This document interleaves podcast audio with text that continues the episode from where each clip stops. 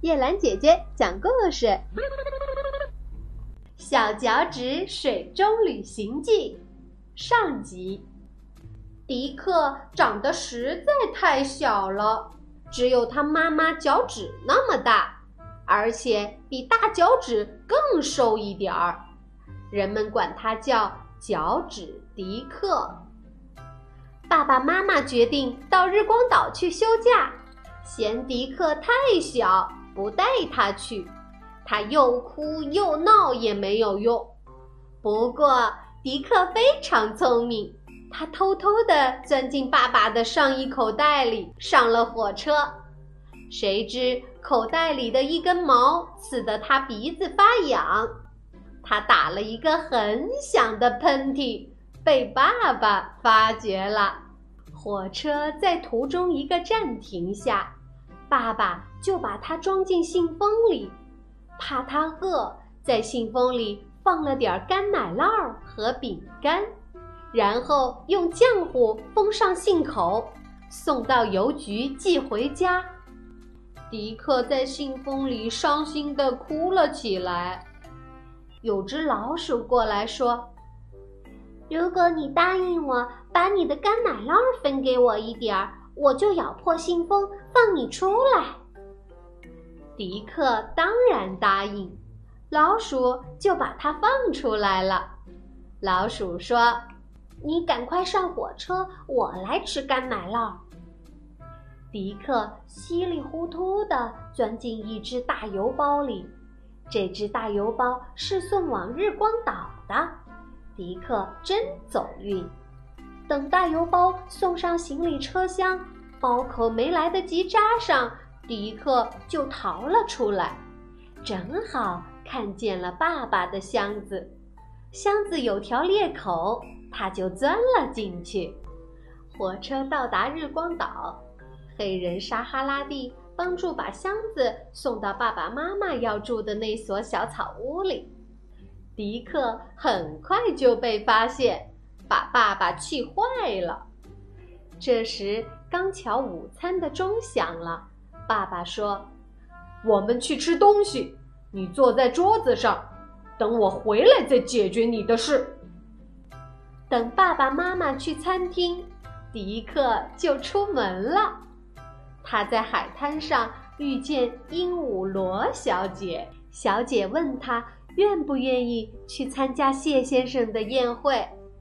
他回答：“只要能很快回来就去。”于是鹦鹉螺小姐叫他骑到壳上，便走了。途中，一群小鱼、两只寄居蟹和一只海马跟在他们后面，也去参加宴会。不幸，他们被一条大鲨鱼吞进了肚子里。大家在鲨鱼肚子里游来游去，想办法。迪克说：“我有办法了，快挠鲨鱼的痒，准能出去。”于是大家用自己的身体靠在鲨鱼的胃上摩擦。一会儿，他们听到一阵隆隆的笑声，接着鲨鱼狂笑不止。趁鲨鱼张大嘴狂笑的功夫，大家逃了出来。大家逃出鲨鱼的肚子。很快来到了谢先生的洞口，今天是他的生日。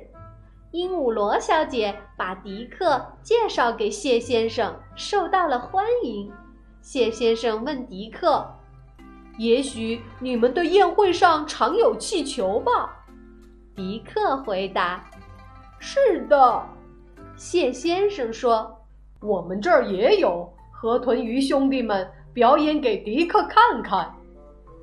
立刻，三条河豚鱼开始不停地吸气，它们那长而扁的身体很快变得越来越圆，成了三个特别的气球，带着滑稽的脸和小尾巴，腾空漂浮起来。谢先生用一根结实的海草做了一副秋千。来，迪克，谢先生说。你是特别的客人，你第一个到。迪克抓上秋千，有两条珊瑚鱼轻轻地推动起来，这是他生平最快活的一次荡秋千。